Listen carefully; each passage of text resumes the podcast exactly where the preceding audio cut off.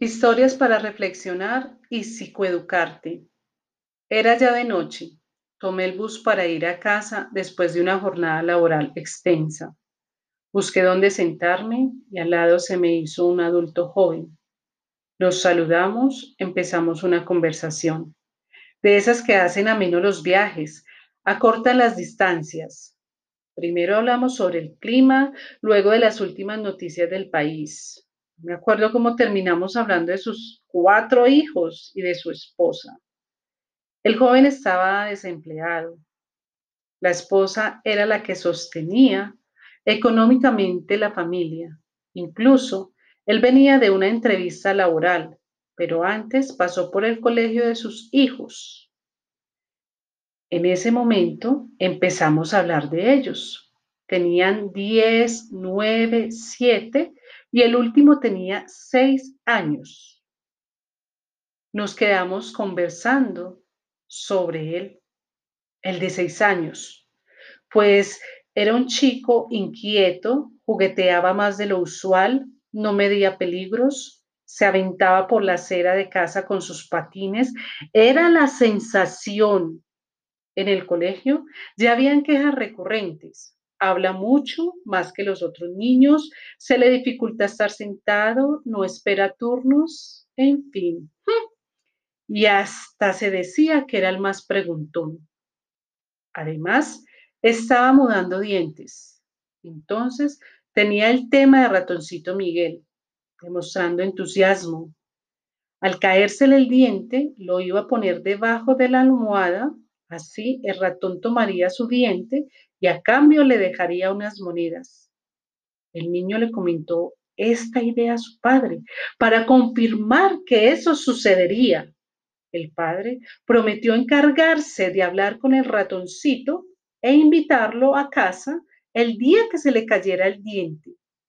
En ese instante, el padre volvió a aprovechar para recalcarle que él haría eso si se portaba bien en la escuela. El niño asintió con la cabeza. Además, empezó a saltar, prometiendo portarse muy bien. En fin, pasaron algunos días. El padre seguía sin empleo, tratando de superar el impasse económico que estaban teniendo al administrar inteligentemente los ingresos que llegaban a casa. Llegó el día tan esperado por el niño. Se le cayó el diente. Él con gran euforia fue a contárselo a su padre. Cierto, papá, que si yo hoy pongo el diente debajo de la almohada, el ratoncito me dejará algunas monedas. Claro que sí, dijo el padre. Hm, pero de dientes para afuera, pues la situación estaba tan apretada que no sobraban monedas. Pasó el día el padre pensativo sobre cómo haría para cumplirle la promesa a su hijo, no hallaba manera. Las únicas monedas que habían era para comprar las arepas del desayuno de toda la familia.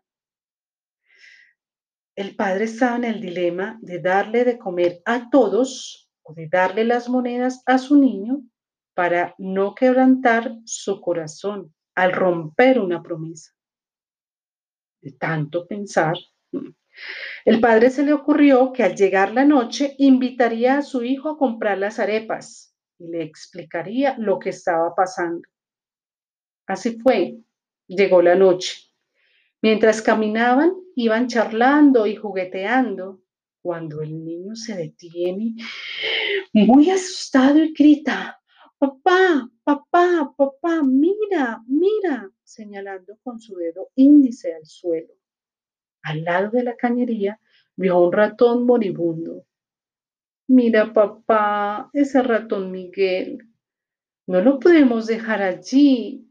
Llevémoslo a casa, le haremos las curaciones.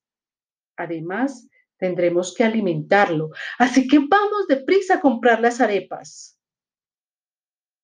Pero en el camino a casa el ratoncito murió. El niño se quedó muy triste, pero igual sepultaron al ratón. Pasado este acontecimiento, el niño le dice al padre, tengo una pregunta para ti. Dime, hijo, contestó el papá.